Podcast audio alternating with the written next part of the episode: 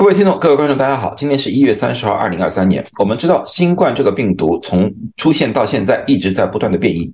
呃，现在呢，我们知道的变异体呢，最主要的是 XBB. 点一点五，但是呢，有一个新的变异体，就是 CH. 点一点一，也引起了大家的广泛的注意。有些人呢，把这个称作为呢双头犬啊。我们也知道，过去有一个。变异体我们称之为地狱犬，这次呢又是网络上出现了一个新的名词，叫做双头犬。那么关于这个新的变异到底有什么样的特性，我们是不是需要担心？那么今天呢我就大致的和大家说一说啊，这个变异体呢是在二零二二年秋天就在东南亚被发现了啊，然后呢它呢在以一个比较快的速度一直在不断的扩展，现在呢在英国和新西兰地区呢已经有百分之二十五啊，也就四分之一的案例。属于这个变异体啊，它和 XBB. 点一点五一样啊，我们认为它有很高的一个传播性。嗯，最主要的这个引起我们注意的话呢，因为它里面有一个变异，就是 L 四五二 R 的突变。这个突变呢出现在 Delta 的一个毒株里面，但是呢，这个并不是 Delta 毒株和奥米克戎毒株的二合一的一个毒株，它只是奥米克戎的一个变异体里面出现了 Delta 的一个特异性的一个变异。嗯。这也就是为什么引起我们的注意，因为我们知道，至今为止所有的变异体里面，Delta 造成重症、造成死亡的概率相对来说是最高。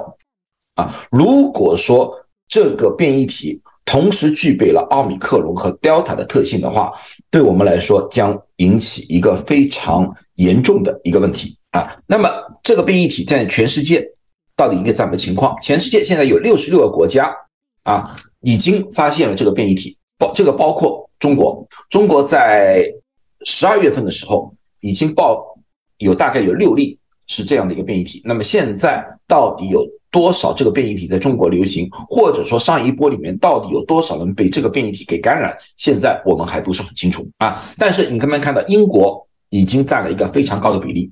那么美国现在到一月二十八号，我们看到的啊，CH 点一点一占了整个美国的百分之一点五。啊，那么会不会在将来的一个月变成取代于 XBB. 点一点五的，变成一个主要的变异体？我们拭目以待。现在还无法确定这两者到底哪一个的变异体更加容易传播，因为这两者都有非常高的一个传染性。但是呢，全世界的那个传染病学家呢，对这个并不是很担心，因为为什么呢？因为不管是 CH. 点一点一，还是 XBB. 点一点五，还是 BQ. 点一点一，都是用 BA 二。衍生出来的啊，所以说呢，他们认为，如果说被 XBB. 点一点五或者 BQ. 点一点一被感染的人，相对来说，对于 CH. 点一点一啊，都有很好的保护性。更何况，整个美国在去年大概是在二月份到三月份的时候，已经流传过了 BA 二这个母体的一个传播，所以说。综合这些全部来说的话，他们认为对 CH. 点一点一的交叉的保护还是比较好的啊，所以很多医学家并没有引起太大的注意。但是在中国的情况就不一样，因为中国这次流行的是 BA. 点五，是在这个中国并没有被 BA. 点二感染到，这个和香港、和日本、和新加坡又不一样，因为这三个地方 BA. 二也流行过。啊，除除了中国没有 B A 二流行啊，那么这一个变异体会不会对中国的整个疫情造成一定冲击？那么这就需要看有关部门进行监测啊。对于普通大众来说的话，我认为大家能做的还是很少的，所以说并不需要过多的担心。因为从现有的 X B B 点一点五的数据来看的话，B A 五感染的人群对 X B B 点一点五还是有很好的保护作用啊。那么以此类推，这个。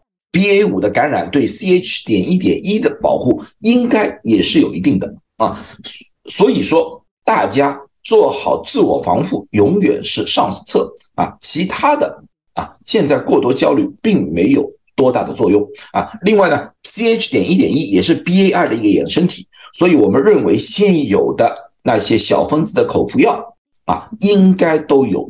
保护作用好了，那么今天就讲到这里，希望大家对这个变异体有一个科学的认知，不要恐慌，保护好自己，祝大家都健康，谢谢大家。